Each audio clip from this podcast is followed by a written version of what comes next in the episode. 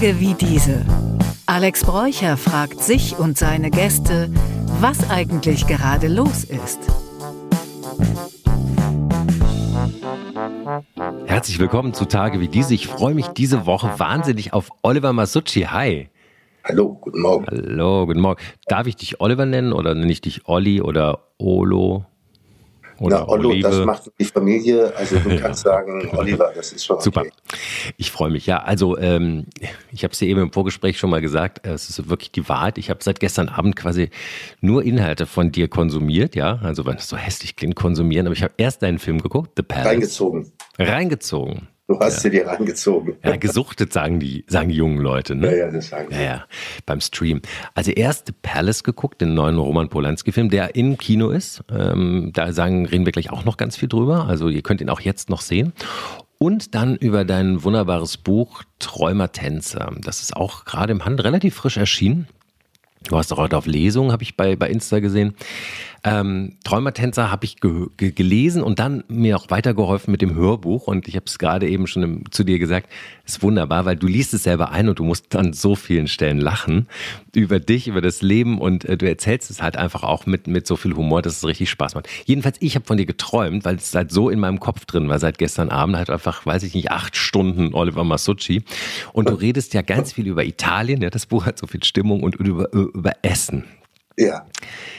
Jetzt ähm, weiß ich nicht, ob ich es ob irgendwie überhört habe, aber was ist denn dein Lieblings, äh, deine Lieblingsspeise? Du sprichst ja so von der, manchmal sprichst du darüber, dass es Italienisch und Deutsch sich berühren kann. Wie war das? Äh, Kassler, nee, Kotelett, nee, äh, irgendwie dieses komische Schweinefleisch von mitten in der italienischen Soße. Aber was isst du denn am liebsten? Was wär, wäre dein Leibgericht? Oder kann man das nicht sagen? Das ist ganz schwer zu sagen. Aber ich habe, ja. also dabei, ich, das ist ja auch total situationsabhängig und dann mhm. ist es so, dass, dass Leibgericht, das schmeckt am einen Tag und am nächsten nicht mehr. Man will auch nicht immer gerne das, das gleiche zweimal essen. So, das mhm. braucht ja schon einen Unterschied da drin. Aber ich esse sehr gern Piccata Pizzaiola. Das ist ein gutes Kalbschnitzel mit äh, Tomatensauce, Oliven und Kapern und Oregano. Mhm. Oregano ist ganz wichtig da drin, ja. Mhm. Und da kann man, äh, das kann, da kann man Gemüse zureichen, den ganz normalen, den, den typischen italienischen Blattspinat mit Knoblauch oder mhm. und, und, und Karotten und äh, und so und Kartoffeln. Oder man ähm, mhm. macht da Spaghetti zu. Ja. Ähm, ich kann das aber auch, das gleiche Kalbschnittel kann ich auch panieren. Das wäre zum Beispiel, das war meiner Freundin das Liebesgericht, die, die isst einfach eine Piccata Milanese. Ja. Wo ich die kennengelernt habe zum Beispiel, war das so, mhm dass wir zusammen italienisch essen waren und sie sich nicht getraut hat, das Schnitzel zu bestellen und hat dann ein Piccata Limone bestellt. Das hat mir sehr gefallen. Hätte sie das Schnitzel bestellt, dann hätte, weiß ich nicht, wie dieses Date geendet hätte. Ja, ja also das, und, und mit, das hat sie sich dann erst beim zweiten Mal getraut und bei, beim Italiener und dazu Pommes, Mayo und Ketchup. Oh das ist schon war schon hart. Ja, das Obwohl das Schnitzelchen beim Italiener schon sehr gut ist. Das sind ja kleinere Schnitzel. Außerdem ja. haben sie ja die Mailänder erfunden. Das Mailänder Schnitzel kommt ja da der Radetzky ist auf dem Rückmarsch nach Wien mhm. ist der in Mailand vorbei, der General, ja, mhm. und hat gesehen, dass die in Mailand irgendwelche Schnitzelchen klopfen und vor allem mit Brotkrumen und Ei äh, bestreichen und ähm, oder und äh, und braten und das hat er dann in Österreich nachmachen lassen. Ah, das ist also ein kultureller Diebstahl, der hier stattfindet. Wiener Schnitzel ist eine Erfindung der Italiener. Ah, interessant. Super, also ich bei dem Kalbschnitzel, ich mag ja am liebsten seit dem Bocker. Also ist nicht mein Leibgericht, aber wenn's wenn's ein Kalbschnitzel dünn, dann habe ich den seit dem Bocker sehr gern. Mit mit mit äh, mit Salbei mit, und mit Salbei und Parmaschinken oben ja. drauf, ja. ja das ist auch sehr gut. Und dann mit einer Weißweinsauce. Ja, ja, genau, einer schönen Weißweinsauce. Also schön würzig auch einfach, aber ja, das, das liebe ich sehr. Ja, und das ist lustig, du erzählst im Buch ja auch, dass du immer und überall kochst. Das Kochen so, ne, der Kochen dich runterbringt.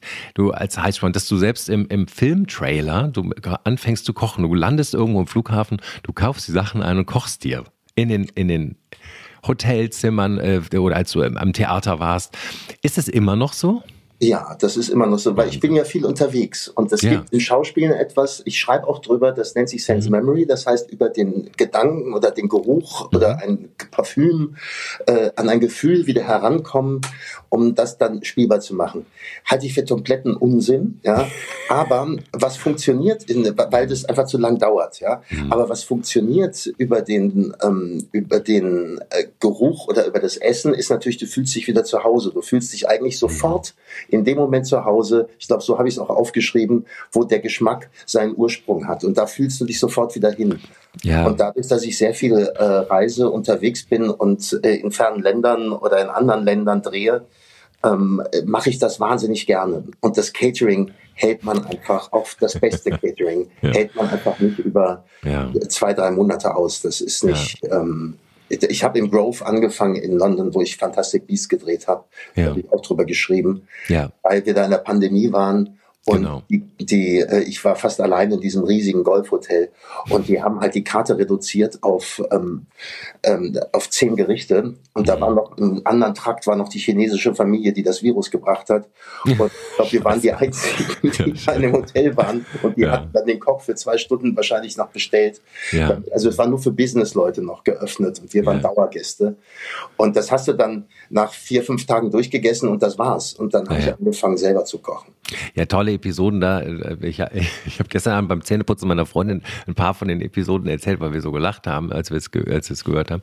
Und das war, äh, du erzählst ja auch, wie du für Mats Mikkelsen Fleisch kochst. Fleisch. Und, ja. und wie so, Fleisch. Ich war gerade damals vegan, war Mats Fleisch. Genau, ja. Und ja. es war äh, auch noch interessante Erfahrung. Also die, die Pandemie-Geschichten sind halt bei dir jetzt gar nicht trist, aber man merkt natürlich, es ging jetzt nur, weil du mit dem Privatjet geflogen wurdest. Es gab ja keine Linie.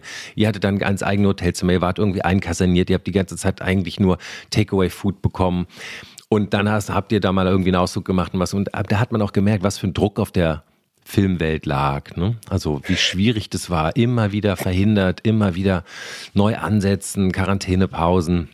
Also es war im Ausland zumindest noch ja, möglich. In genau. Deutschland war da, ging da erstmal gar nichts. Nee, die waren ja pflichterfüllend, haben die ja die Regeln eingehalten, ist mal alles auf still gestellt. Also das war richtig schwierig in Deutschland. Ich bin dann dahin ja. gegangen, wo es Arbeit gab und so ja. habe ich halt wunderbare Geschichten zu erzählen aus USA mit Jamie Foxx und, äh, und Snoop Dogg. Ich glaube, das steht auch im Buch. Ne? Die war so super mit deinen Kindern, aber wir wollen es nicht spoilern. Leute sollen es noch lesen. Oder hören. Es gibt wirklich auch ein super Hörbuch, das Oliver selber eingelesen hat. Und da in mhm. London halt dieses halbe Jahr Harry Potter Welt war schon irre. Ja. Die, obwohl die Pandemiezeit für mich schon schön war, Mhm. Weil ich nicht nach London reingegangen bin, weil London drin, es war halt tot. Ja. Da war gar nichts. Aber draußen in, ähm, war ich wenigstens in der Natur und diese Studios, die sind natürlich in ihrer Opulenz kaum zu übertreffen. Riesig. Ist es so, ja? Ich kenne die. Ja. Ist das eine Welt für sich, ja? Ist wie, ja sind das, das, diese berühmten, wo Hitchcock gedreht hatte oder ist das nochmal was anderes? Nein, das sind die Leafson Studios. Das ist, hat mhm. er nicht gedreht. Die sind relativ neu, glaube ich. Das ist Warner. Ach ja. Mhm. Aber die haben, das sind einfach 20 Meter hohe ähm, Gebäude, wo drin nochmal 100 Meter lang lange ist. Und während mhm. wir da waren, haben sie nochmal welche aufgebaut. Zeitgleich haben sie, äh, hat Patterson da den, den Batman ähm, mhm. äh, gedreht. Patterson heißt der, glaube ich, ne? Oder Patterfield, nee, Patterson, glaube ich. Aber ähm, also das heißt, wir hatten Gotham City da auch noch aufgebaut und ähm, ja. äh, der Joker jagte durch die Gegend und so. Mhm. Das war schon ziemlich, ziemlich abgefahren. Ja? Also, aber Hochsicherheitstrakt, wir haben halt mit, mit sehr vielen Testen und mussten auch immer wieder in die Quarantäne, mhm. weil irgendwer, gerade wenn große Massenszenen waren, das wieder hatte und dann hat ja, wir davor gesorgt. Deswegen hat es echt lang gedauert. Es war ein halbes Jahr dann am Schluss. Sag mal, äh, da, äh, da mache ich jetzt gleich mal einen kleinen Sprung, nämlich zum Thema Karriere. Ne? Ich habe auch dann gestern nochmal so ein bisschen natürlich recherchiert und gelesen und deine, deine, deine Filmografie angeschaut. Das war wirklich beeindruckend. Es gab irgendwie so einen Boost, ne? Es gab irgendwie so einen Punkt, wo du auch so international auf einmal so gesehen wurdest. Ne? Es ist ja jetzt auch in dem aktuellen Kinofilm Roman Polanski, uh, The Palace, ähm, spielst da ja auch irgendwie mit richtig vielen Größen. Da wollen wir gleich übrigens auch nochmal über einen reden, ne? über den, deinen frühen Held, der sich da selber demaskiert hat. Aber wann ist das so mit der Karriere? Weil ich stelle mir es so schwierig vor als Schauspieler, das Warten.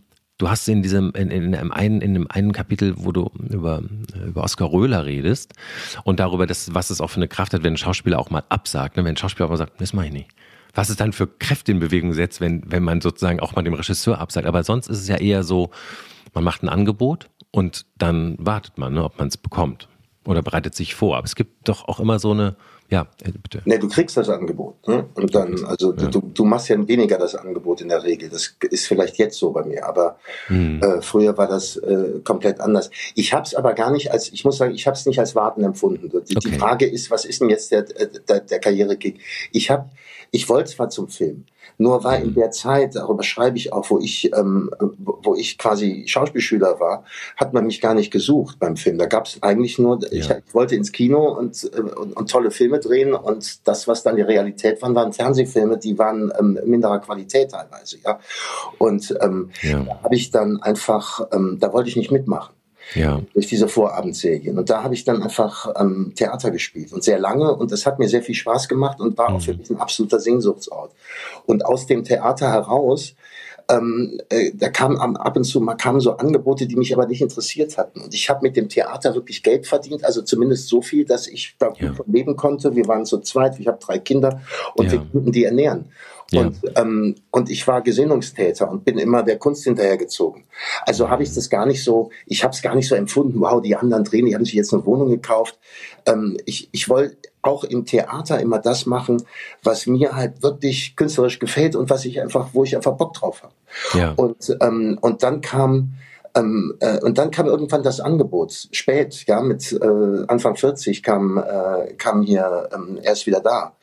Und er ist wieder da, hat ähm, schon an, schon der Film war ja. ja internationaler als nur ein, ein ja. deutscher Film. Na klar. Wir hatten da so eine absurde Situation am Rande einer NPD-Demo, die es damals noch gab, oder gibt es sie mhm. jetzt noch? Nee, nee, die sind verboten. Die sind doch gerade verboten. Also die, genau, die sind verboten, beziehungsweise die werden überwacht und die kriegen kein Geld mehr. Das ist also, die haben sich umbenannt in die Heimat, nur dass du es mal gehört hast. Auch ja, witzig, ne? Ja, ja. ja. ja. Ach ja, ja nee, also, meine ja. Heimat ist die Küche. Ja, richtig. Was wird denn heute gekocht eigentlich? Heute wird gar nichts gekocht. Ich habe schon gekocht. Ah, ich habe ich hab, ähm, äh, Polpette gekocht. Das sind äh, äh, Rindfleisch, äh, Kalbfleischbällchen mit Tomatensauce mhm. und eine, auch von meiner Oma gelernt, tatsächlich, weil meine Kinder das so lieben, serbische Bohnensuppe. Da fahren ah, die ja. total drauf ab. Ja, ja, die hat mein Stiefvater auch immer gemacht. Die ist eigentlich ganz geil. Mit den dicken weißen Bohnen, ne? Ja, also dicke, grüne, also verschiedene Bohnen, Paprika ja, und verschiedene mhm, genau. Würstchen und Speck und sowas. Aber zurück zur NPD-Demo. Da ja. habe ich ähm, als Hitler wollte ich diese auf diese Demo stürmen. Ja, da hatte ich auch wahnsinnig Angst. Ja, da habe ich mir echt in den Schon, ne? geschützen. Ja, ja. Und dann haben sie mich aber nicht gelassen äh, weil ich aussah wie Hitler und ich habe gesagt, das ist eine Demokratie, man darf sich auch kleiden, wie man möchte. ja, und äh, dann haben sie, also weil die Polizei sagte dann, nee, nee, nee, wenn sie hier hingehen, dann gibt's Ausschreitungen und dann haben wir gesagt, können wir uns denn nicht hier auf dem Balkon stellen, ein bisschen winken, ja. was wir dann gemacht haben. Und das hat witzigerweise dazu geführt, dass diese Demo sich irgendwie auflöste, weil die, die, die, die, die, die Antifa da war und sagten den Nazis, ja, aber da, äh, das könnt ihr doch nicht machen, könnt ihr keinen Hitler rufen. Und die Nazis sagten dann, ja, aber der ist ja nicht von uns.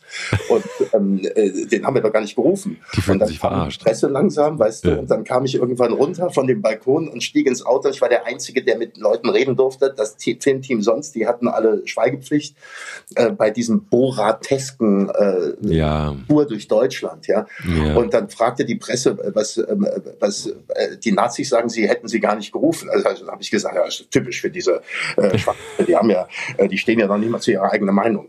Also, das, was man jetzt leider nicht mehr sagen kann. Ja, ja, der Film war natürlich, also es war, das Buch von Timo Wernes war natürlich schon ein Knaller, ist ja auch toll verpackt, also ne, mit diesem, ne, mit diesem äh, ikonografisch sozusagen ver verkürzten.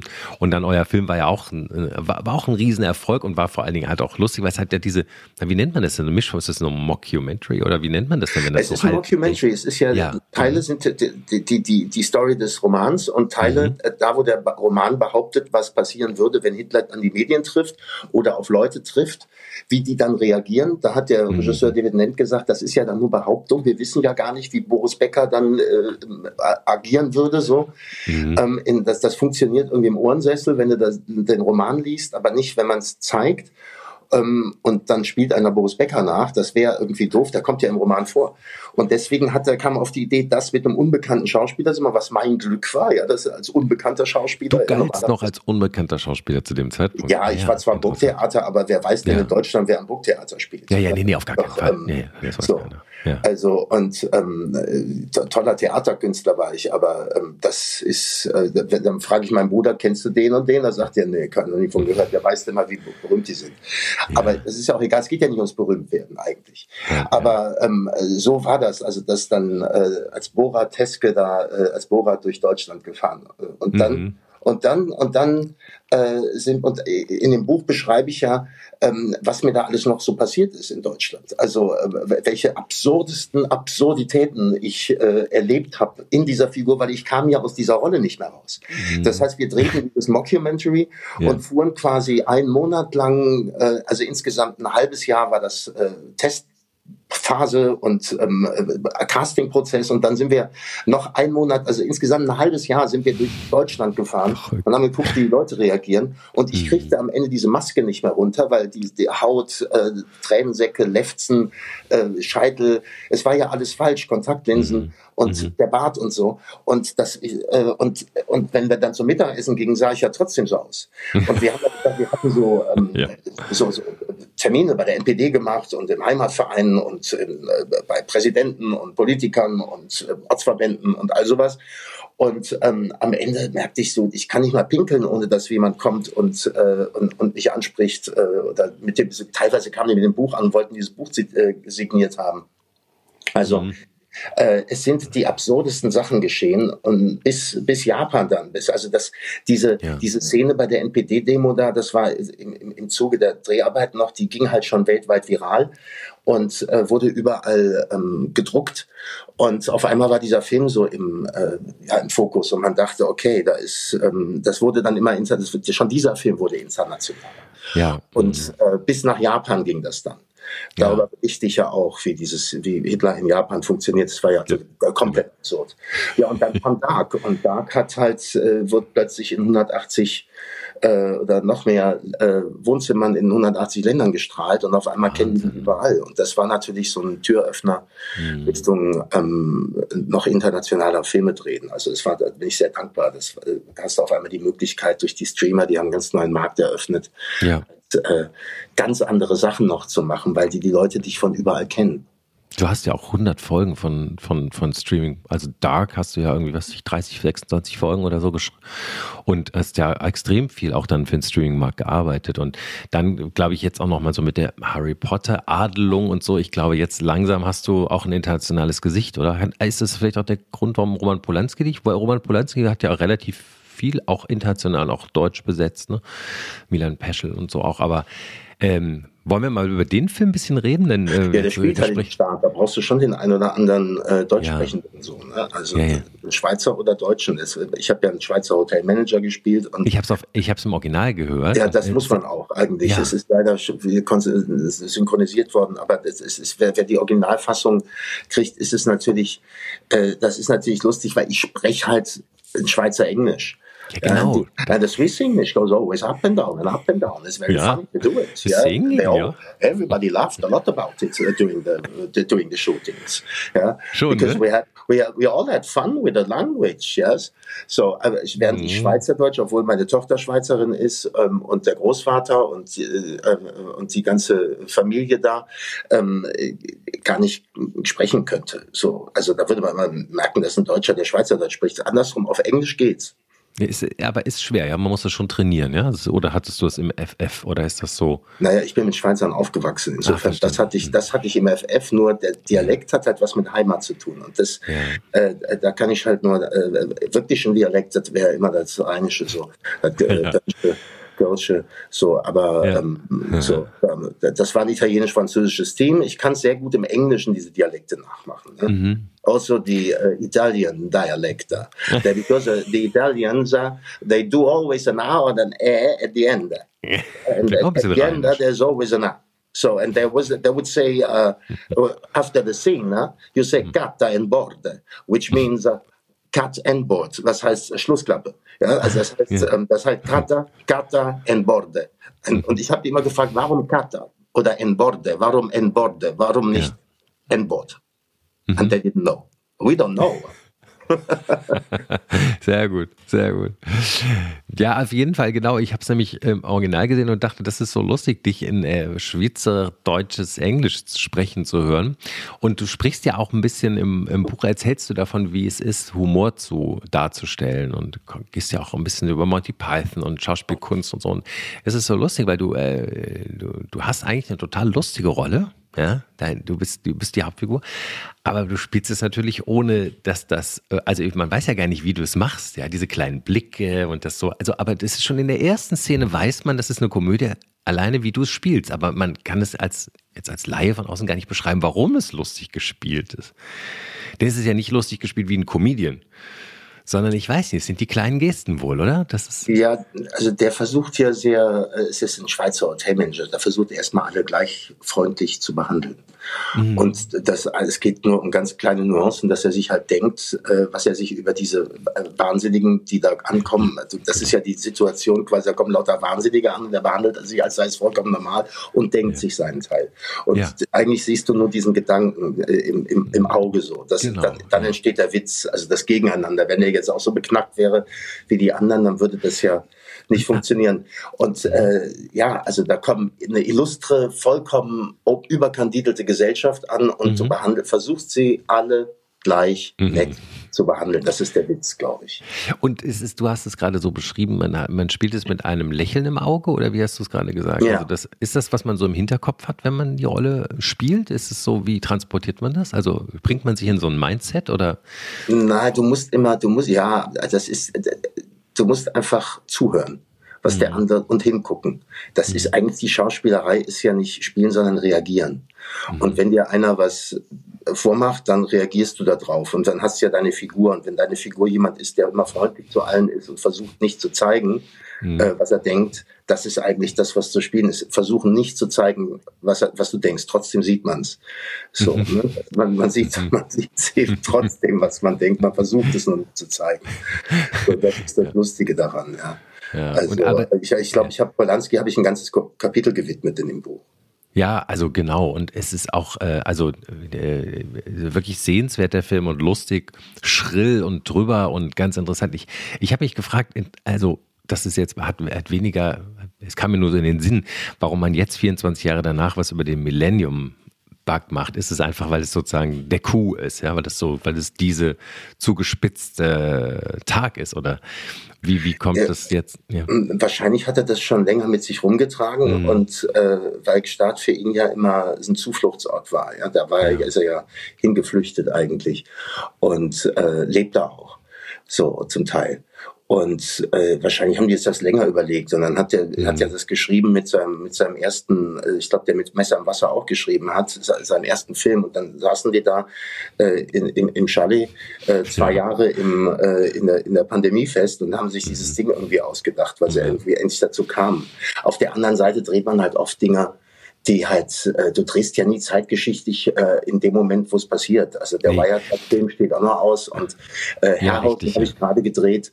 Ähm, wir Ach, haben 2024 jetzt kommt der raus wahrscheinlich und, ja, und ja schon äh, ermordet zurück. wurde er 89 im ja, ja, 30. Genau. November, glaube ich.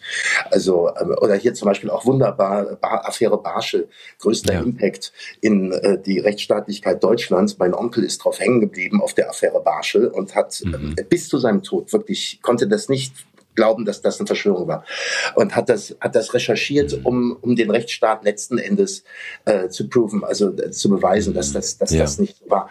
Und äh, hat da immer nach äh, gesucht und gesucht. Der konnte nicht mehr davon ab. Ich, der kommt mhm. Der, der, der Onkel Thiel, äh, der, der im, im Buch vorkommt. Ja, ja. Onkel Johannes, der heilige Johannes. Und aber der ist richtig, richtig, richtig drauf hängen geblieben. Und ähm, also einer der größten Impacts in die Rechtsstaatlichkeit der Bundesrepublik. Und gesendet wird dann das Ding am Karnevalssamstag. Mhm. Ja, ich meine, das ist damals am Karnevalssamstag versendet ja. worden. Das muss man mal vorstellen. Ja, ja. Also, und du drehst es dann 25 Jahre später oder 30 Jahre später. Ähm, die, die, haben, ich weiß nicht, wovor hat man Angst? Ich, ich, ich, ja. ja, das, und wir als Rheinländer wissen ja, an, an, in diesem Ort, da, da, hat man eigentlich, da ist man noch betrunken oder schon betrunken. Also da gibt es gar keine andere Wahl. Wo? An welchem Ort? Karnevalsamstag. Ja, also, ja, deswegen da, sendet man ja keiner Fernsehen. Ja, ja, genau. Wer sendet denn was Karnevalsamstag? Ja. Weißt du, ein politischer, ein politischer Film. Karnevalsamstag. Da ist mhm. man, äh, da, da geht keiner gucken. Da, ja. Das ist, wenn du, wenn du willst, wenn du das, hm. das kleinstmöglichste Zielpublikum erreichen möchtest, dann sendest du ja, genau. am Karnevalsamstag einen ja. politischen Film. Ja, klar. Ja, genau. Gut. Ja. Ja, interessant. Ja, aber nochmal zurück zu deinem aktuellen Film The Palace von Polanski. Ähm, du sprichst ja auch so ein bisschen über Mickey Rourke. Ja. Im Buch. Den du halt, der, der mal dein Held war in den 80er, 90er Jahren. Ich meine, klar, das war, das war natürlich bahnbrechend ja, damals. Gott. Ja, ja. Was für ein Schauspieler. Was ja, und ein, was für ein Mann auch, ne? So ja. in dieser Lässigkeit. Auch, äh, oh, wow. Auch der hat ja immer so unterspielt, ne? Ja, der hat so unterspielt. So. Aber nein, ich Was heißt das? Was auch für die für uns Klar, der hat so, so, so lakonisch, der hatte so eine Lakonie, ah, ja. weißt du? Der ja, hat nicht ja, so stimmt. getan, also ich will so gefallen oder so, also er hat ja so eine Lakonie gehabt, die er mit sich getragen hat, dass du denkst, es geht ihm alles einen Scheiß an. So. Und mhm. äh, das fand man wahnsinnig sexy.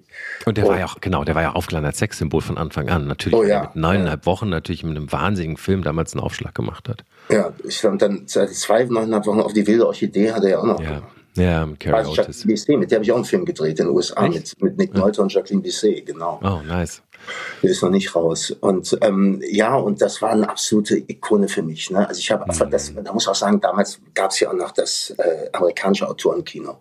Ja. Also wirklich stark finanziertes Autorenkino, was man sich angeschaut hat. Jetzt gibt's ja nur noch fast nur noch, was aus Amerika kommt, ist fast nur noch ähm, Super Action Hero Movies und, und, und, und, und das Zeug. Ja, haben ja. ihr Autorenkino quasi ist, äh, oder das Publikum wollte es nicht mehr sehen. Ich weiß es nicht, dass die, die, die Leute gehen nicht mehr in, ins Kino. Ich, ich, ich weiß nicht, was liegt. Auf jeden naja, Fall ein, pa ein paar, ja, ein paar von den Autorenfilmern sind halt auch einfach jetzt weg. Ne? Also ich meine, Woody Allen kriegt wahrscheinlich kein Geld mehr für Filme.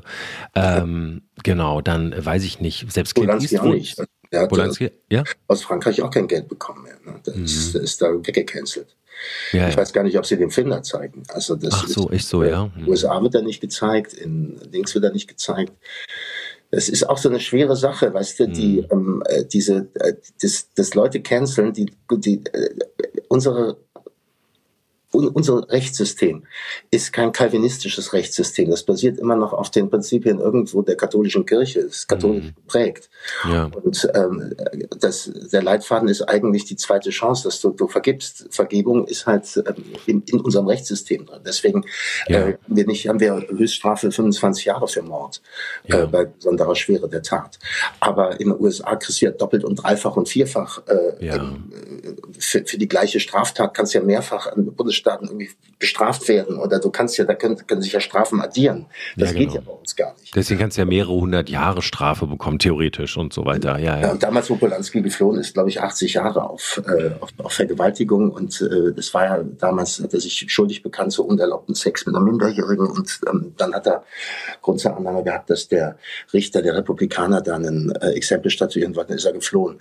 Und das ist der, ähm, also weil, mhm. weil 90 Prozent aller Ver ähm, Verhandlungen Verhandlungen in den USA eigentlich Pre-Deals sind. Das kommt gar nicht zum Prozess. Du machst einen Pre-Deal, an dem muss sich gehalten werden. Und wenn sie das nicht tun, weil sie ein Politikum machen wollen, so, größt, es war der längste Warrant, den USA längst ausge, äh, ausgestellt hat. Nach unserem Rechtssystem äh, wäre der längst frei gewesen. Also das, ähm, es ja, hat halt jeder also eine zweite Chance verdient. Und in der Kunst, ähm, mhm. in der Kunst, es, was ist besser, Leute in der Kunst zu lassen und da Filme machen zu lassen oder, oder, oder, oder leben und am, am gesellschaftlichen Leben teilnehmen zu lassen? Das ist das ist bei uns, nennt sich das Resozialisation.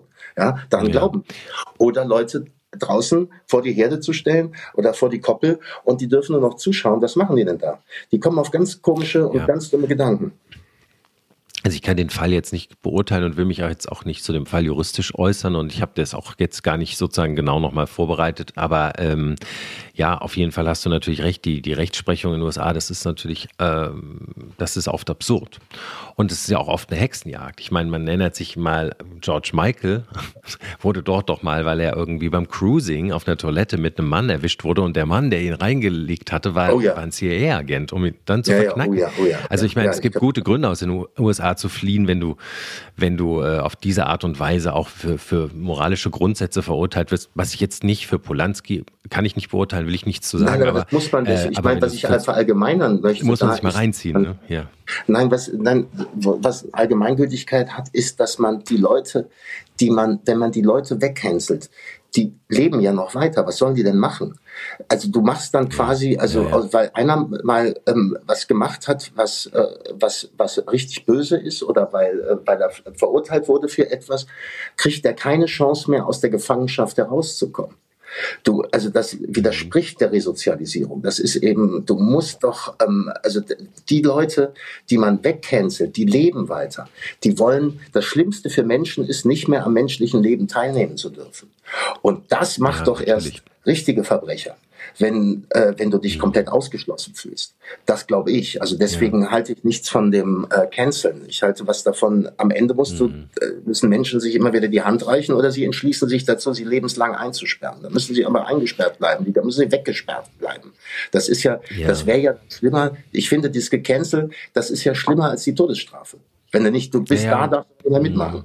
Das ist, äh, puh. Ja, das ist halt auch so ein, das ist natürlich auch so eine Gesinnungsdiktatur, ne? Das ist ja auch so ein Problem, dass irgendeine Gruppe glaubt, aufgrund äh, sozusagen, weil sie sich verletzt fühlt von deiner Meinung, das kennen wir ja eigentlich anders. Wir kennen es ja eigentlich so, dass Meinungen frei sind, ne? Und man auch unpopuläre Meinungen darf. Aber das ist, ja, vielleicht das fängt sich die Zeit. Das, ne? So, so kannten wir das. So, so kannten wir das. Aber vielleicht, aber ich habe so ein bisschen, ja, ich finde aber die Anzeichen mehren sich, dass sich das vielleicht auch wieder fängt dass sich das ein bisschen auch äh, die Political Correctness ein bisschen so übertrieben hat, dass sich das auch wieder ein bisschen fängt, gesamt. gesamt äh, ja, ja, weil sich betrachten. das die Rechten natürlich, die machen sich da zum Opfer gerade und, ähm, äh, und nehmen ja. auch die Opfer die Opferstellung ein. So. Und deswegen äh, wird das, ist das mhm. ganz gefährlich, was da passiert ist damit. Also die Political Correctness ist, der Mensch ist halt auch nicht politisch korrekt. Der Mensch ist halt, nee. äh, macht immer das Gegenteil von dem, was er behauptet, was er tut. Und ist auch, ist auch nie das, was er behauptet zu sein. Also der Mensch ist ja, ist ja, gerade mal ähm, vielleicht äh, das Bild, was man von sich selber gerne hätte, wie man sich sehen würde, so sagt man dann über sich selber. Also wenn mir jemand sagt, das würde ich nie tun, da werde ich mhm. sofort äh, skeptisch. Misstrauisch, ja. Würde ich nie tun, ist, ja. äh, ich, ah, was, und, und, und unter welchen Umständen denn doch? So. Mhm. Und das ist auch das Schauspielerische, was ich immer versuche auszuklopfen und wo ich dann festgestellt habe, du kannst, äh, manche sagen, meine Figur würde das so und so nicht machen. Ich behaupte, du, die würde auch genau das Gegenteil machen. Und wenn du dann das Gegenteil machst, davon, was, wo alle denken, dass das nicht geht, geht's dann auch. Weil der Mensch halt mhm. viel komplexer ist als so eine Abziehfigur. Ne? Wir sind halt ja. äh, zum größten Teil Schein und 90 Prozent darunter, das weiß ja keiner. Und das erzählen wir ja den Leuten auch nicht, was wir wirklich sind. Ja. Das ja, erzählt ja, ja, keiner. Also nur seinen besten Freunden vielleicht. Und ja. ähm, manche erzählen es ja noch nicht mal sich selber, die wollen ja noch nicht mal wahrhaben, wie sie sind, wenn sie in den Spiegel gucken. also das ist schon ein, ähm, ein tiefer, tiefer Abgrund der Mensch. Mhm. Ja. Und deswegen naja, ich mein, schön zu erforschen. Ja, absolut. Und ich meine, also ich habe letztens mit Florian Schröder gesprochen, der das Buch über das Böse geschrieben hat und also explizit Menschen äh, gesprochen hat, die was Böses gemacht haben, um zu erforschen, was, was es ist. Und ich meine, die alten Griechen wussten es noch, ja, dass wir äh, das apollynische und das dionysische Prinzip immer gleich beides in uns ist, ja. Also, oder auch, ich meine, auch so ein Yin-Yang-Symbol, auch wenn es jetzt sehr overpictured ist, sagt ja im Grunde, dass alles immer in dir ist. Auch. Aber es ist so ein bisschen komischer Versuch, die Menschen jetzt so, so ganz glatt zu machen, ne? Und ich weiß nicht, das hat ja auch die, das hat ja auch andere Probleme. Wenn man alles unterdrückt, dann gibt es halt auch Amok-Täter und sowas. Ne? Also immer wieder der Vulkan ja, vor allem, es sagt keiner mehr, es sagt ja, ja, keiner mehr, was er wirklich denkt. Ne? Ja, das ist ein also Problem geworden, ist, ne? Äh, man, man sagt, man, man bellt ja nur noch mit den Hunden, man quatscht ja nur noch mhm. den Quatsch nach, den, den, den alle irgendwie finden, wie es sein muss. So. Oder, oder das Bild, Aber versucht das Bild zu erfüllen, ja, der, ähm, äh, was einem vorgegeben wird. Das ist, die Diskussionskultur hat halt ganz schön gelitten. Ne? Ich habe mich mit dem Boys viel beschäftigt. Und wenn man sich mal auf YouTube ja. so die alten äh, äh, Geschichten anguckt, wie Boys dem, dem Nationalsozialismus eigentlich die, die Brandmauer des Dadaismus entgegengehalten hat. Ja, ja, ja. Der, der ist ja, der ja. ist ja, der hat einfach das Bäh, bu, bu, bu oder die Honigsaugmaschine erfunden und sowas. Und das hat er dann den Kunst, den, den, den äh, entnazifizierten Kunstkritikern gesagt, die gesagt haben, das aber Kunst ist aber so und so. Und da hat er gesagt, meh, meh, die man kann auch Orangen pressen, ist auch Kunst. So. Ja. Und, ähm, und aber, aber halt mit, mit einer großen ähm, äh, mit einem großen verkünderischen äh, äh, Bewusstsein. So, er war wie so ein mhm. Verkünder, ja. Und dann saßen die da rauchend und saufend in Fernsehsendungen im öffentlich-rechtlichen ja, Rundfunk. Ja, sah lustig aus, ne? Ja, ja auf Hat Podien. Ja, ja. Und der eine hatte das ist äh, sämtliche Fähigkeit überhaupt Künstler zu sein abgesprochen. Andere haben sich mit den Hut aufgeregt. Er hat denen entgegengeredet mit Lust haben die äh, vollkommen unterschiedliche Positionen bezogen, politisch wie künstlerisch wie gesellschaftspolitisch ähm, äh, und haben einfach und hatten aber so Spaß am, äh, am mhm. Diskutieren noch. Und ja. da merkst du, das war damals eine andere Diskussionskultur, da war der Diskurs ja. tatsächlich anders. Heute ja. fragen mich viele Journalisten, ähm, finden Sie, dass der Meinungskorridor eingeschränkt ist? Ja. Wo du dann denkst, wenn das schon, dieses Wort macht mir ja schon wahnsinnig, wenn das schon nur noch ein Korridor sein soll ja, ja, genau. und kein weites Feld, dann hast du ja, schon links und rechts äh, große hohe Mauern. Also das mhm. ist, das Bild steht ja dann für sich. Es ist nur noch ein Korridor. Ja. Und man sollte sich wirklich, kann nur aufrufen, YouTube, Boys, alte äh, Kunstdiskussion, die, wie die sich angehen, mit welcher Freude die diskutieren, vollkommen ja. ähm, unterschiedlich sind. Das ist herrlich. Ja, Wahnsinn. Ja, tatsächlich, also das ist eine komische Geschichte geworden und letztendlich führt es ja auch ein bisschen dazu, dass wir uns politisch gerade so radikalisieren. Also dass vor allem die ja. eine Partei mit dem A vorne dadurch alles gewinnt, ne? weil so viel ja, nicht gut, mehr erlaubt aber Sie haben ja, glaube ich, mittlerweile hat, hat ja die Linke irgendwie äh, über 80 Prozent aller Deutschen einmal im Leben als Nazi bezeichnet. Äh, das, das hat man, jetzt hat man, jetzt hat man quasi nur noch Nazis ja. im Land und äh, das einzige zu wählende ist die Linke. Und natürlich sind da Leute, die sagen, findet ihr das auch scheiße, dass, dass ihr alle Nazis seid und dann äh, kommt, kommt doch zu uns. Das ist halt richtig scheiße. Aber ich meine, ich bin froh, dass jetzt so viele Leute aufstehen und auf die Straße gehen und so. Ja. Aber es ist halt, man darf es noch nicht verwechseln. Es ist halt eine, ähm, es ist eine, es ist äh, demonstrieren äh, gegen die AfD finde ich okay. Ja, trotzdem ist die Politik der Regierung gerade nicht, äh, äh nee. kann, ich dem nicht, kann ich dem richtig, nichts abgewinnen. Ja, also das richtig, man muss, man muss auch, ja, man muss auch erkennen, dass es eine Protesthaltung ist. Ne? Also, das, ja, also man muss auch merken, dass ja, extrem viele Leute unzufrieden also, sind. Das erinnert mich so an Trump irgendwie, weißt du? Der, der kassiert auch nur die ganzen Unzufriedenheit ein. Also das ist, ähm, das ist keine schöne Situation gerade politisch. So. Sag mal, Du bist doch sozusagen, du schaust doch bestimmt auch so ein bisschen nach Italien. Ne? Und ich meine, da hat man ja jetzt auch mit Meloni jemanden, der die als Postfaschistin bezeichnet wird. Ähm, Neofaschistin. Hat man doch irgendwie Neues Wort erfunden. Man hat für Meloni das Wort erfunden, nämlich Neofaschistin. Ja, das okay. ist, also die, die mhm. politische Linke hat halt seit 70 Jahren erfinden die lauter äh, Faschistenbegriffe für, ja. für alle. Jetzt ist Meloni bei den Neofaschisten, da hat man auch gedacht, Italien baut jetzt Mauern. Ähm, jetzt genau. ist sie gar nicht so faschistisch, genau. wie sie das dachten.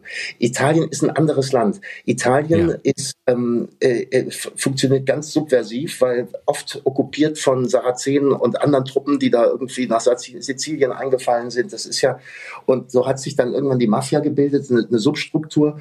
Und, mhm. ähm, und dann auf der anderen Seite äh, gibt's auch, gab es immer schon viele, die, die Linke, die Rechte, das war immer schon äh, sehr aktiv in, in, in Italien. In jedem Dorf gab es diese Politbüros. Und mhm. ähm, die Italiener probieren halt gern aus. Die probieren auch mal gern aus. Wenn es nicht mehr läuft, dann sagen sie, machen wir mal ganz anders. Das mhm. ist bei uns in Deutschland, da ist Gesinnungsterror mittlerweile. Ja, also da wahrscheinlich, das war früher schon so. Ja, aber da hat man jetzt, ich meine, gut, die etablierten Parteien verlieren halt ihr, ihre, ihr, ihr Machtverhältnis mittlerweile, weil sie halt abgewirtschaftet haben viel. Ne? Du hast ja, ich meine, Deutschland ist in dem Sinne, wir haben in Deutschland, ich bin ja nicht, ich lebe da ja nicht mehr, aber die Mobility funktioniert. Du lebst nicht in Deutschland? Nein, nein, ich lebe gar nicht in Deutschland. Ich lebe in der Schweiz und äh, auf Mallorca. Ah. Ach so, also vor allem in der Schweiz. Ja. ja. Ja, ja, mhm. Meine Tochter ist ja Schweizer. Ich Aber, hatte irgendwie so ähm, dich in Berlin gewähnt, also aus nein, einem Reflex kann, heraus. Ertrage ich, ertrage ich nicht mehr. Das war super zum Studieren ja. und so, das war mega geil. Aber ich habe ja schon, äh, ich war in Basel am Theater, in Zürich dann äh, fünf Jahre und dann nochmal in Wien sieben Jahre. Also ich bin ja 14 Jahre im Jahr im, im, im Theaterberufsleben schon im Ausland ja. gewesen und kam dann nur für Tag wieder und bin dann aber wieder weggegangen, weil ich Berlin nicht ertragen habe. Das ja. war also einfach, ähm, die Stadt ist immer wieder schön, wenn man hinfährt, aber wenn man, äh, ich, ich habe halt im Mondsee gewohnt und habe 45 Kilometer in die Berge geguckt und auf einmal guckst du 10 Meter auf Fassade, das hat mein Seelchen ja. nicht mehr verkraftet. Nee, nee, nee. also, le letztens habe ich so ein lustiges Ding bei Instagram gesehen, da sagte jemand, äh, was ist dieser spezielle Berlin-Filter, das alles so grau aussieht und Leute haben wirklich gedacht, es sei ein Filter. Und so, nee, es ist hier. Hier ist einfach kein Licht, hier ist alles grau. 60 äh, Prozent ja. des Jahres. Das ist ja. der Berlin-Filter. Ja, ist der genau. Berlin-Filter. der Berlin-Filter, das ist ganz gut so und, und, und dreckig. Aber gut, ja, also ich, also ich bin auch immer wieder gern in Großstädten und auch in Berlin, aber ähm, ich versuche mich da weg fernzuhalten von der Stadt. Das hat mir nicht so gut getan mehr. Und ja, wie gesagt, Italien probiert gern aus und dann stellt sich dann raus, es ist dann doch nicht so schlimm. So, wir verteufeln ähm, hier in Deutschland äh, so, so, viel das andere. Ne? Das ist jetzt echt, ähm, das ist, ja, das, so. dass es immer gefährlicher wird. Weil wenn du keine gute Politik machst und die Leute und, und schlecht kommunizierst und die Leute das Gefühl haben, sie werden verarscht, dann mhm. ist es halt, ist es halt schwierig. Ähm, mir scheint, das ist eine Ankündigungsregierung gerade. Ne? Ich, ich habe jetzt gerade ja. gestern was gelesen, da kannst du dich immer so aufregen, dass dann, da wird angekündigt, irgendwie das Militär aufzustocken und die Bundeswehr ja, wieder aufzubauen und so. Und das ist einfach, und dann geschieht das einfach nicht. Es, es, bleibt, genau. es bleibt einfach, da stellt sich einer hin, dann sagt er ja. so, ähm, äh, Leute, ähm, wir machen jetzt so und so, und dann gibt es eine Milliarde, dann wird die Milliarde aber gar nicht angerührt. Ja? Ich glaube, ja, 1,8 sind es mittlerweile. Die, die Bundeswehr kann immer, die Luftwaffe kann immer nur noch einen Tag schießen. Ähm, aber gut, dann, dann ist halt so. Ne? Dann schießt er halt nur einen Tag und dann ist halt dann vorbei. ja, ja, du hast recht. Es ist wirklich, es ist wirklich eine Regierung, die sehr schwierig ist. Aber, aber in Italien, um nochmal zu Meloni zurückzukommen, du hast völlig recht. Man hat sie so, man hat ja auch so ein Schreckgespenst, also ich glaube, sie in der internationalen Presse gemalt. Und jetzt hat sich dann gezeigt, dass es einfach eine ganz normale Politikerin ist, die jetzt auch gar nicht irgendwie besonders faschistisch agiert. Denn man darf ja auch nicht vergessen, in Italien landen ja wahnsinnig viele Flüchtlinge auch an. Also in Lampedusa. Ja, das ist etwas, was man, äh, die Diskussion hat man in Deutschland, das ist, da ist man weit weg, weißt du? Weit man kann weg? sich reden, nehmt sie alle auf. Aber äh, wenn die da an, in Lampedusa stehen und die Leute, ich meine, wenn die dann wirklich zu Tausenden da in Italien stehen, ja, ja. Italiener ein ganz anderes Problem. Und wir sagen da aus ja. Deutschland raus, so, ja, nö, nö, da müsst ihr mit klarkommen. So. Genau. Ähm, äh, wir schaffen das, ja. Das ist, ähm, äh, oder, wir meinen damit, aber ihr schafft das. So. Das ist, äh, das ist natürlich gemein den, den Ländern gegenüber und natürlich auch Griechenland. Natürlich ist das für die Leute genau. da, äh, da hast du auf einmal eine Insel, das ist auf einmal eine Flüchtlingsinsel. Das war aber eine normale Insel oder äh, geflüchteten Insel oder ankommenden Insel. Da kannst du auch sagen, es ist eine ankommende Insel. Es ja. ist ja alles okay. Nur die Leute, die auf dieser Insel leben, ähm, für die ist das oder gelebt haben und ein normales Leben haben, für die ist das dann anders. So, ja. und, und die muss man sich, da muss man sich natürlich kümmern drum, denen dann zu helfen, damit ja. äh, die Ankommenden dann auch äh, verteilt werden. Und auch so viel Gelder bereitstellen, dass man, ich habe es nämlich letztens gelesen, dass die, die Migration ist, die man wahrscheinlich so auch gar nicht aufhalten kann, aber sie ist auch ein Investitionsproblem. Dann musst du auch äh, die Strukturen schaffen, äh, dass die Leute äh, die betreuen können. Ja, ja, die müssen, äh, und das heißt, unser Schulsystem muss erweitert werden, da müssen Lehrer eingestellt werden, da müssen Leute, ja. müssen diese Leute betreuen können und frühkindlich auch erziehen, damit sie auch ähm, unser Wertesystem, mit unserem Wertesystem vertraut sind. Das ist doch ja. total wichtig. Und da äh, siehst du ja, äh, Bildung ist in Deutschland Ländersache, da macht jeder sein eigenes Süppchen und ja. äh, man kommt irgendwie nicht weiter. Und dann stehen die da und werden nicht betreut. Und es ist ja auch so, wenn du jetzt auch die Flüchtlingsunterkünfte anschaust, ich meine, sperr mal irgendwie paar hundert junge Männer, äh, egal welcher Herkunft, zusammen ein, die nicht raus dürfen, die nicht arbeiten dürfen, du, da kommt nichts Gutes bei raus. Das hat nichts damit zu tun, nee. dass die Syrer oder anderer Nationalität sind. Das kannst du nee, auch mit anderen. Sein. Ja, da, weißt du, da, da, kommt nichts Gutes bei raus, ja. Das ist auch, ich meine, das ist letztendlich auch Lagerhaltung, ja. Ist auch ja, in der Lagerhaft, nur dass sie eigentlich frei sind, aber an sich haben sie auch so, müssen an bestimmten Zeiten da sein, haben nur ein bisschen und sind nur unter Männern und das ist ja auch, also stelle ich mir auch furchtbar vor, so ein, so ein Ja, und dürfen so richtig am öffentlichen Leben auch nicht teilnehmen, dürfen nicht ja, arbeiten. Genau. So, das genau. ist natürlich scheiße. Ja, ja. ja. Na gut, unser politischer. Gemacht und kriegst, ja. äh, kriegst, kriegst, kriegst Subventionen. So. Ja, aber unser Polit Das ist ja der große Unterschied zu den, zu den Einwanderungsländern. Das wird ja immer, das immer verglichen, das stimmt aber nicht. Kanada und mhm. Australien. Ne? Äh, oder mein Vater war was ich schreibe, wie der 1968 nach Deutschland kam. Und genau. Oma erstmal gesagt hat, hier, Sie sind ein Italiener, bitte gehen Sie mal wieder weg. Was wollen? Die hat tatsächlich gesagt, was wollen Sie von meiner Tochter? Verbissen Sie sich hier. Äh, was wollen Sie überhaupt in unserem Land? Gehen Sie weg. So, und dann war meine Mutter schwanger und dann sind, sind die beide rausgeflogen. Müssen wir ja. uns mal vorstellen. Aber mein Vater wurde damals äh, nur an seiner Leistung bemessen. Das sind die, die Gastarbeiter der ersten und zweiten Stunde, die mussten was leisten. Die, die sind hierher gekommen äh, nach Deutschland, um, um, um äh, erstmal zu helfen. Ja, Gastarbeiter hieß es ähm, der Industrie und um was ja. zu erreichen in ihrem Leben. Und am besten ist es, du kommst dann, wie in meinem Buch beschrieben, mit einem Ferrari wieder zurück nach Italien und gibst an ja, und gibst an und sagst, guck, ja. hab's zu was gebracht. So, ja, ja. Das war eigentlich der Geist, der dahinter steckte. Und in den großen Einwanderungsländern gibt's halt dieses Punktesystem. Ähm, da gibt's halt kein Sozialsystem, in was du einwandern kannst. Genau. Sondern man wandert ein und muss, muss dann arbeiten, muss gucken, dass man, ähm, dass man am gesellschaftlichen Leben teilnimmt. Mhm. Ja, deswegen ist man ja da, weil man was gewinnen will. Und ähm, das ist der große Unterschied. Diese Einwanderungsländer haben kein Sozialsystem. Da kannst du nicht in ein Sozialsystem einwandern, ja. was dich dann in gewissermaßen auch abhängig machen kann und dich auch zur Frage bringt, ob du überhaupt teilnehmen musst, wenn es ja so auch geht. Ja, ja, klar. Na, da hast völlig recht. Ja, ich äh, finde nochmal auf den Begriff zurück, den du ja im Buch auch verwendest, nämlich Gastarbeiter. Gastarbeiter ist ein Begriff, den man heute eigentlich in der öffentlichen politischen Diskussion nicht mehr verwendet. Und du hast recht, es war so ein bisschen in der Zeit und du nennst es ja auch ein Gastarbeiter-Märchen. Das war das erste, worüber ich geschaut Das fand ich ganz schön, weil das sozusagen, weil es ja wie ein Märchen ausgeht, ja, also nämlich gut. Aber ähm, tatsächlich war es nicht leicht für die, für die Zuwanderer dieser Generation und dieser Zeit. Also da habe ich, ähm, ich habe äh, mal auch, ich kennst du Mario Giordano vielleicht, den Autor, den, den, den Romanautor, Mario Giordano? Sagt ihr das was? Ja, er hat Nein. nämlich, mit ihm habe ich letztens über sein Buch Terra äh, Sicilia, Sicilia gesprochen, so spricht man es, oder? Sicilia? Ja, ja. Und seine Familie stammt nämlich aus Sizilien und er erzählt die, auch die Geschichte von seinem Urgroßvater, der Analphabet war und aber unbedingt äh, nach Deutschland wollte und dann dort einen Handel mit Südfrüchten aufgemacht hat in München. Wahre Geschichte, ganz toll. Und ich habe ganz viele ja, mein Vater findet das Land ganz toll. Also muss ja. man sagen, das ist also viele der Generationen, die ich treffe und auch jetzt, ich kriege ganz viel Post von ähm, auch Gastarbeiterkindern, äh, mhm. die, die, sich gerade die, die sich total, die den Vater total wiedersehen äh, ja. da drin, die sagen, das war bei uns identisch genauso. Der hat sich ja. genauso blöd verhalten äh, wie mein Vater, der nie da war und immer versucht hat, uns irgendwie noch das Patriarchat beizubringen.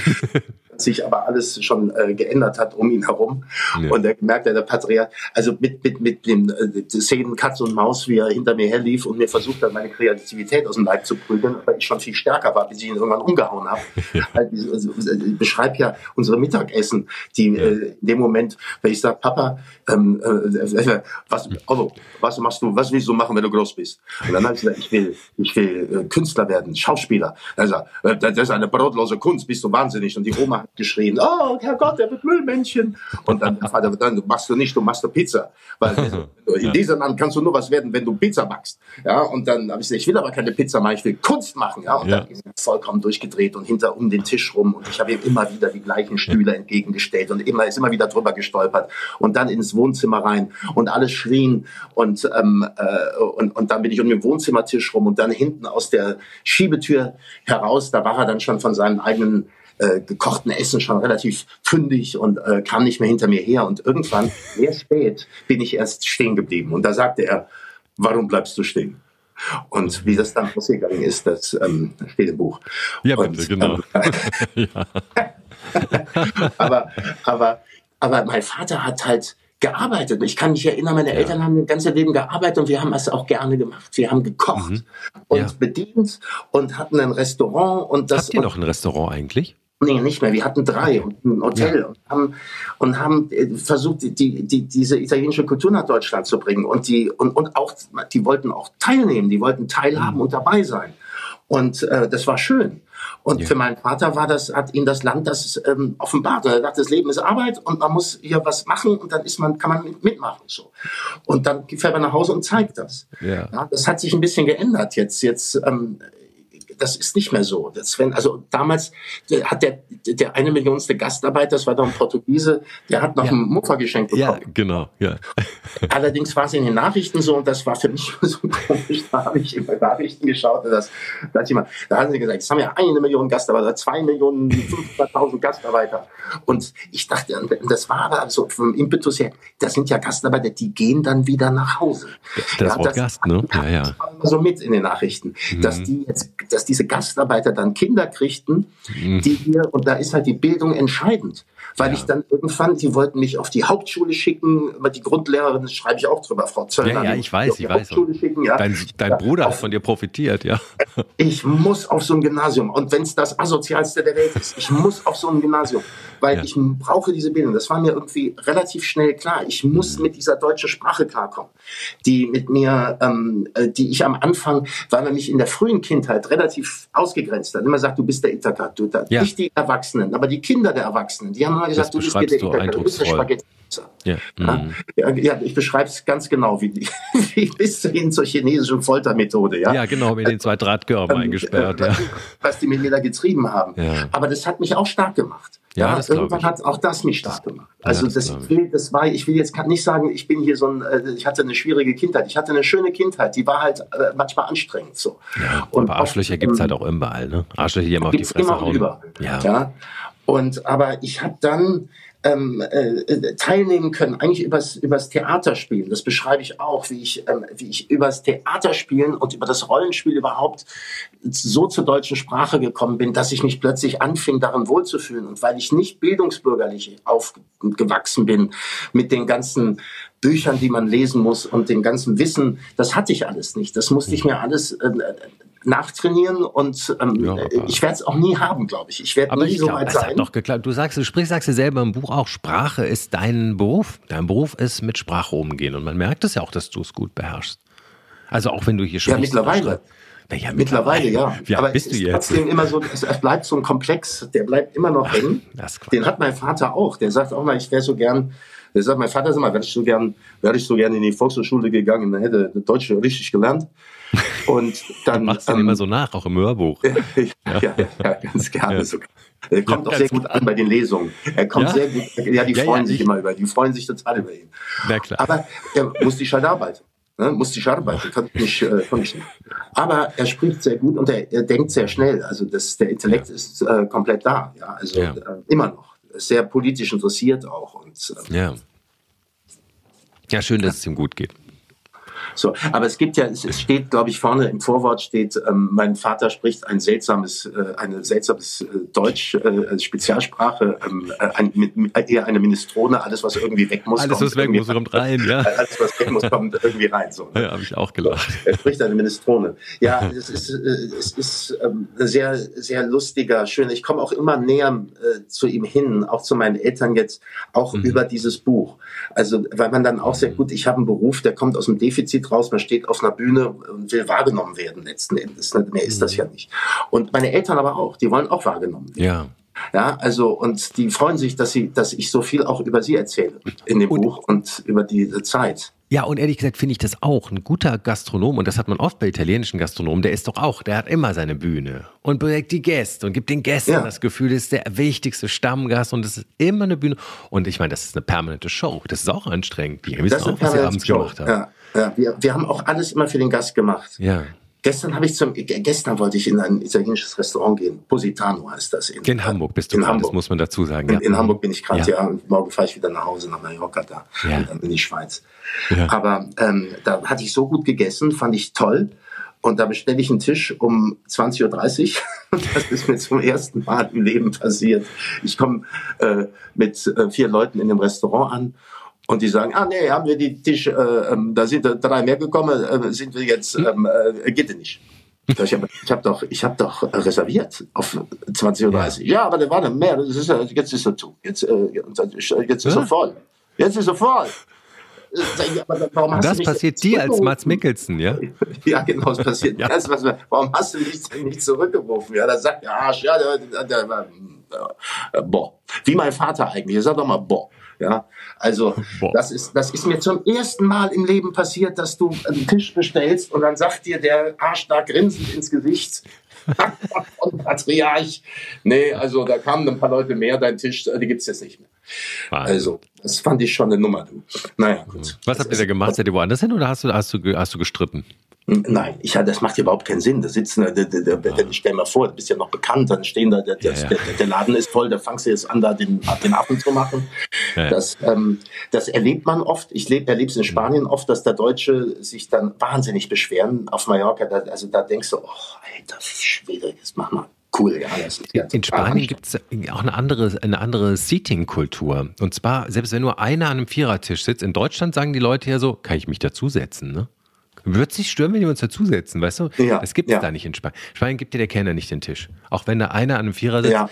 das ist ja, sein Tisch. Das, das, das, ist stimmt. eine andere Kultur. In der, Regel, in der, Regel, ist das nicht so, ja. Nee, nee. Also ich weiß nicht, wie in den Touristenorten. Nee, wir sind, dann, wir sind dann zur Osteria Vincenzo gegangen und Vincenzo ist äh, ein guter Freund von mir, der ist, mhm. ähm, wo ich damals, äh, ich habe mal ein Jahr in Hamburg gewohnt äh, und früh, also ja, bevor ich weg bin, ich bin aus Hamburg, dann bin ich, bin ich aus Deutschland weg. Da war ich noch mal ein Jahr in Hamburg und ähm, ich freunde mich ja immer mit italienischen Gastronomen, also weil da fühle ich mich ja zu Hause. Und, ja, ich wollte gerade sagen. Und fantastisch und der ist da oben, also Osteria Vincenzo, sehr guter Italiener. Also jetzt haben alle Hamburger hoffentlich mitgeschrieben, Positano und Vincenzo. Ähm, und sag mal, hast du das Kochen eigentlich auch gelernt von deinem Vater oder in den oder hast du das so bei der bei der Mutter abgeguckt oder wie ist das mit dem mit ja, deinem ja zwangsläufig. Ich beschreibe es ja im Buch. Wir haben, ja, ja, ich, äh, ich frage es für die Hörerinnen und Hörer. Ich habe es gelesen, aber. Du, das fing einfach so an. Mein Vater war zu geizig, sich eine Spülmaschine zu kaufen und hat sich gesagt, was brauche ich? Spülmaschine, habe ich zwei Söhne. Ne? Und äh, wir haben dann halt gespült, bis unsere Unterarme grau waren vom Spülwasser. Und dann äh, wurden wir langsam befördert. Und dann haben, durften wir Pizza machen. Dann irgendwann waren wir alt genug, da ging es raus in den Service und abwaschen und schnibbeln und so. Wir haben, alles, wir haben ja noch geschnibbelt. Wir haben ja noch selber geschnibbelt alles. Ja? Wir haben alles immer vorbereitet. Wahnsinn. Und das war schon Qualität. Und, ähm, und dann haben wir, irgendwann haben wir dann den Laden geführt. So. Und dann ähm, hatte ich aber schon, wo ich dann 20 war, hatte ich da schon 15 Jahre Gastronomie hinter mir. ich wollte das, ich habe das natürlich im Buch gelesen, ich wollte das nur nochmal für die Hörerinnen und Hörer, das, weil das nämlich so lustig ist. Mit 20 hatte ich schon 15 Jahre Erfahrung. Ja, herrlich. Mensch, ja, schön. Also ähm, Träumer-Tänzer, so nannte dich dein Vater immer oder nennt dich immer. Ja, das ist ja ein Begriff, den du von deinem, den dein Vater dir verpasst hat. Ist ja, das, wenn ich ins Kino kam, ich habe mich, ich hab, der hatten so einen Safe äh, in, in, der, in der Speisekammer unseres ja. Restaurants und da ist ihm ein 100 Markschein runtergefallen und den habe ich mir, wo ich irgendwas rausholen sollte aus der Speisekammer. Der sagt das sogar, der sagt, Hallo, die Speisekammer ist dann unten, ne? äh, holst du eine Kiste Wasser runter in die Keller holst du eine Kiste Wasser runter in die Keller. Da weißt du normalerweise nicht, ob du sie raufholen sollst oder runterbringen sollst. So, ne? Aber genau, gut, ja. dann, dann habe ich irgendwann die, die, ähm, den 100-Markschein gefunden und bin mit dem dann, wenn man die Eltern gearbeitet haben, runter in, in, in Bonn, ja, ins, in, ins Woki, ins Kino. Das war so ein Programmkino, kostete 1,50. Mhm. Ähm, und das, äh, nee, kein Programmkino, Nonstop-Kino am Bahnhof. Und dann konnte man da so mhm. alles gucken. Ich habe da alles geguckt, was, was lief. Und zwar in Doppel, in Dauerschleife. Ja. Und mhm. dann habe ich mich da mal rein weggeschlichen und habe behauptet, ich sei im Wald gewesen, war im Kino. Und irgendwann habe ich aber gesagt, ich war im Kino und, äh, und habe von diesen Welten da erzählt und wollte halt auch gern auf diese Leinwand. Und dann hat mein Vater immer gesagt, wenn ich davon erzählt habe und Filme nacherzählt habe und so, ähm, Orlo, bist du eine Träumertänzer? Abschließend das gesagt. Ja, eine Träumertänzer, eine Träumertänzer. Ja. Und ich, dann habe ich irgendwann gedacht, ja, ich bin Träumertänzer, aber jetzt, eigentlich bin ich ganz gern Träumertänzer. Eigentlich mhm. finde ich das Wort auch süß. Also ich will ein ja. Träumertänzer sein, ich ja. will dahin ins Kino und das war dann, und Kunst machen. Ja, das war's. Ja. Das wollte ich. Ja. Aber es hat dich, es hat dich damals wahrscheinlich verletzt oder getroffen, aber dich hat sich auch angespornt, oder? Ja, unbedingt hat es mich angespornt. Mhm. Ne? Das, das, ich mache das heute mit meinen Kindern genauso. Ich bin auch so blöd, dass ich denen sage dann immer, ähm, ja, aber äh, ist ja ganz schön, Papa, äh, kannst du mir das und das kaufen? Und dann denke ich mir, aber wann, wann kaufst du es dir selber? Wann, wann ist mhm. der Punkt erreicht, wo du es dir selber kaufst? Meine Kinder hassen mich dafür, dass ich dann, dann mal sage, ähm, ja, dein Studium, ich finanziere es noch, aber wann ist, aber wie sieht's aus mit so einem Studentenjob? Mhm. Weißt du, jetzt, hast, ja. jetzt geht's denen so gut, dass die dann sagen, ja, aber da muss ich ja arbeiten. So. Also das, ähm, äh, ich muss ja, also wenn du nicht arbeitest, dann muss ich ja, ja arbeiten. Und ich würde auch ganz gern eigentlich mal irgendwie so ein ein halbes Jahr die Füße hochlegen. Das fände ich auch ganz ja, geil. Das ist interessant. Ich hatte nämlich tatsächlich so die Frage für mich sogar schon äh, auf dem Zettel hier, also auf dem inneren Zettel. Und jetzt, jetzt ist sie organisch, jetzt ist der, die Stelle zu stellen. Hast du das Gefühl, du wirst wie dein Vater? Weil man hat manchmal so das Gefühl, sein ganzes bewusstes Leben lang wehrt man sich dagegen, so zu sein. Und wenn man ja. älter wird, hat man, merkt man so Marotten und Sachen und Ansichten, ja. dass man denen doch ähnlicher ist, als man denkt. Genau so, ja, genau so. Man ist halt so erzogen auch. Ne? Und. Äh, jetzt, man, wenn man älter wird, merkt, findet man das auch auf einmal gut. Ja. das, vorher scheiße fand, ja. ja. dann findet man das richtig. So. Und, ähm, aber auch erst in der, mhm.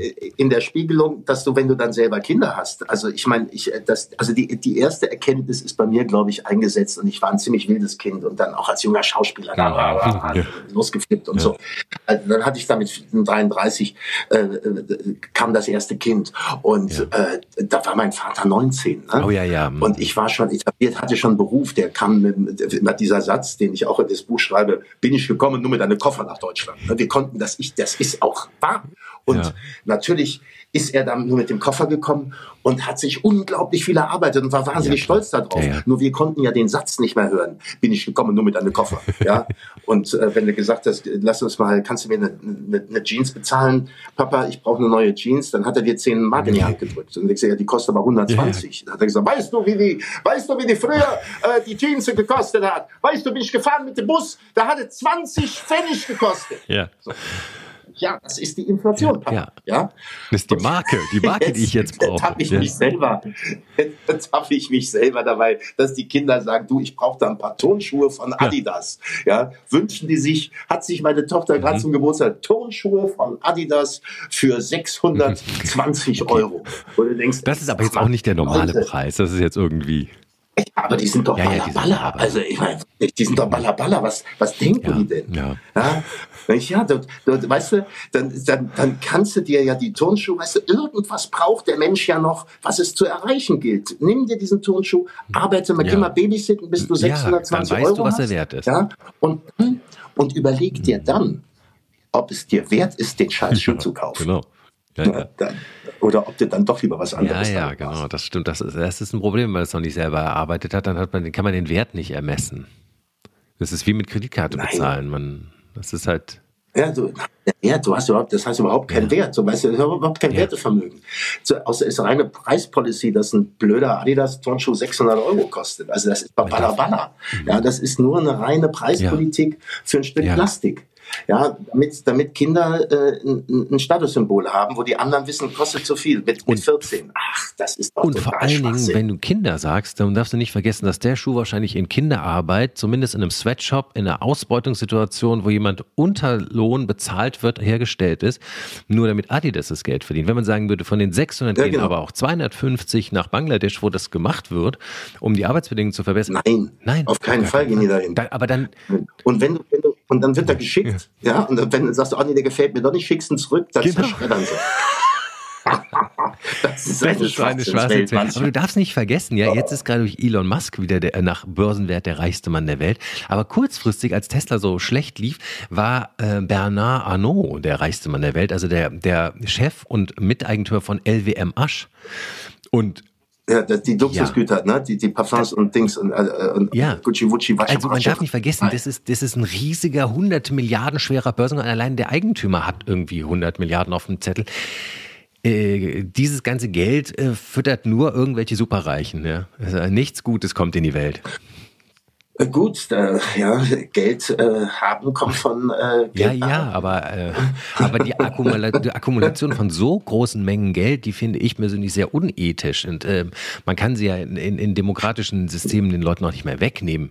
Du, wenn die Leute so doof sind, das zu kaufen, ich finde, das, das finde ich, habe ich gar nicht das Problem mit. Aber dem kann man ja was entgegensetzen, indem man Unternehmen nicht, nicht die anderen reguliert, sondern selber was ja. schafft, was, was auch Geld generiert. Ne? Also ähm, man kann ja nicht also die Leute dafür zu verurteilen, dass sie im kapitalistischen System verdienen wollen, ähm, äh, das, das sollen sie ruhig machen. Und dann musst du halt eine, eine andere Idee haben und dem ja. nachgehen. Und nicht, was im Moment passiert, ist ja, man reguliert um und äh, um, verteilt um. Und dann verteilst du so lange um, bis ja, es nichts genau. mehr zu verteilen gibt und dann, ja. und dann dann, dann, dann geht es wieder von vorne ja. los, oder? Also da muss wieder einer eine ja. Idee haben. So. Aber das ist doch, kann, doch entscheidend. Ja, oder dass man halt, dass, dass vielleicht man sagt, man könnte ein bisschen was zurückgeben von dem ganzen Geld, weißt du? Aber üblicher. Ja, aber ja, da muss man Steuern zahlen. Ja. Und ähm, aber die großen Konzerne, die werden oft äh, äh nicht ja. besteuert. Da ist, ist immer, wir sind halt sehr, wir, ich glaube, es, es hat halt sehr hinterhergehangen mit der äh, mit, mit der Besteuerung von Internetgeschichten ja, und ähm, weil wir einfach nicht dran geglaubt haben. Deutschland hat einfach nicht so mit seiner Behördenstruktur und seinen und, und, und seiner Verwaltung und äh, der ganzen Bürokratie nicht ans Internet geglaubt. Ich meine, letzten Endes haben wir es ja, verschlafen, ja, muss man ja, ja, mal sagen. So, und die, wir sind ja immer noch nicht digitalisiert. Ja, und, ja, und alle Innovationen kommen immer aus den USA, weil sie da sich natürlich viel besser kapitalisieren lassen, weil die halt auch wissen, wie man aus einer Idee, Idee richtig, richtig viel Geld macht. Ja, aber unser Geld, das europäische Geld, geht Nein, ja auch nach USA und macht ja, das Startups, ja, ja. nicht hier. Weil wir sind ja, weil äh, in, Deutschland wird halt zum Beispiel äh, wahrscheinlich in der EU generell äh, sehr wenig investiert. Wir investieren nicht. Ne? Wir, die Un Universitäten, die finanzieren, wir finanzieren quasi Universitäten, die Forschung ähm, äh, betreiben. Das wird vom Staat finanziert, aber die direkte Umsetzung der Erkenntnisse der Forschung, die findet dann genau. in den USA statt und monetarisiert sich dort. Und äh, das ist natürlich äh, irgendwie blöd. Das ist so, ja gut, da hast du dann die, die ähm, ja, das ist, ähm, das ist äh, mein Vater, das war ganz einfach, wo ich in Berlin auf der Schauspielschule war, habe ich gesagt, guck mal, diese Stadt, die ist jetzt, ist jetzt gerade 89, 90 bin ich auf die Schauspielschule mhm. gegangen, äh, im Umbruch. Hier kostet eine Wohnung 20.000 Mark. Bist du bescheuert? Kannst du 20.000 Mark für eine Wohnung geben? Ja, was bist du, eine große Studentin? Ja, das würde ich jetzt genauso zu meinen ja. Studentenkindern wahrscheinlich sagen. Das bist du wahnsinnig, äh, 800.000 für eine Wohnung genau. in Madrid. Ja? Und äh, stell mal ah, vor, ich hätte damals, der hätte damals für 20.000 die Wohnung in ähm, Berlin gekauft. Manche haben es ja, gemacht so. Da hätte er jetzt eine ja, Million. Und hätte er fünf gekauft, ja, weißt du? So, ja. Ja, ja, ja, ja. Ach, so, so viel. Und gerade nach der Wende. So nach der Wende. Da war ja, hat er nichts gekostet. Nach der, nach der Wende, das nachgeschmissen bekommen. Ja. Wahnsinn. Naja.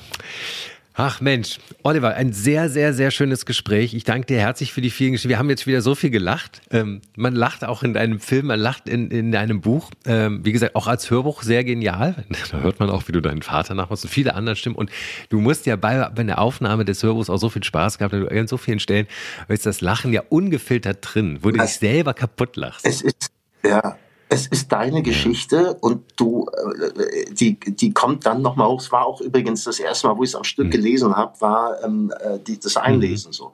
Und natürlich, manchmal habe ich auch geheult, weil es einfach mhm. traurig ist auch, ja. Und, ähm, äh, und dann habe ich mich selber die Absurdität kaputt lachen müssen und habe es auch drin gelassen, ja. Schön sind diese Lesungen, die ich gerade mache. Ich mache am, am 14. Ähm, Februar im Hamburger Schauspielhaus auf der großen Bühne eine Lesung. Bitte um zahlreiches ja. Erscheinen gebeten, es ja. wird lustig. Ähm, ähm, äh, und äh, ja, und das ist, da bin ich wieder, ich bin so ein bisschen wieder ans Publikum rangekommen, weil die letzten Jahre doch sehr viel ähm, ja. Film war.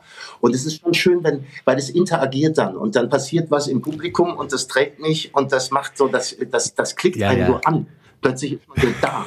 Und dann performt man doch, und ich klopfe meinen Text dann schon auf Performance ja. ab, also wie man das dann ähm, auch performen kann und, äh, und wo die Pointen liegen und ob die Pointen auch richtig funktionieren. Mhm. Und das macht mir total Spaß und so bin ich wieder ans Publikum mhm. gekommen und spiele dann auch noch danach äh, in der in dem Harry Potter Theater in ah. Hamburg äh, zehn Vorstellungen, äh, wo ich den Snape spiele in, in Harry Potter und das verwunschene Kind. Also das ist ich das ist jetzt wieder das ist ein Comeback auf die Bühne für eine kurze Zeit und dann hau ich wieder ab cool. und äh, drehe also, ha also Hamburg hat jetzt richtig viele Tipps zum Essen, für Kultur. Also ja, also Kultur, Hamburg, Hamburg ja. ist jetzt ja, unsere genau. Hamburg-Folge. Wir verlinken wie immer alle ja. Infos zum Buch, zum Film und zu Oliver persönlich äh, zum ähm, Instagram-Account vielleicht, oder? Wo, wo was dürfen wir nehmen als Kontaktmöglichkeit für dich? Ja, wer dir folgen sollte, ist vielleicht Instagram. Ja, genau. Ja, ja. Instagram. Das packen wir alles in die Shownotes wie immer. Also ähm, äh, liest das Buch, schaut den Film oder geht ins Theater. Ähm, dann könnt ihr noch mehr von diesem wunderbaren Oliver Masucci erfahren. Oliver, ich danke dir ganz herzlich für dieses schöne Alles Gespräch. Klar. Und äh, gute Rückreise. Und ja. vielleicht sieht man sich ja noch mal in Hamburg. Ja, auf jeden Fall. Also jetzt ab in die Sonne. Ja, vielen Dank. Guten Flug. bye bye. Bis dann. Ciao. Bye bye. Ciao. Grau, Graufilter. Ja, okay. Graufilter, Graufilter. Ja. Macht's gut. Tschüss. Tschüss. Tage wie diese. Alex Bräucher fragt sich und seine Gäste, was eigentlich gerade los ist.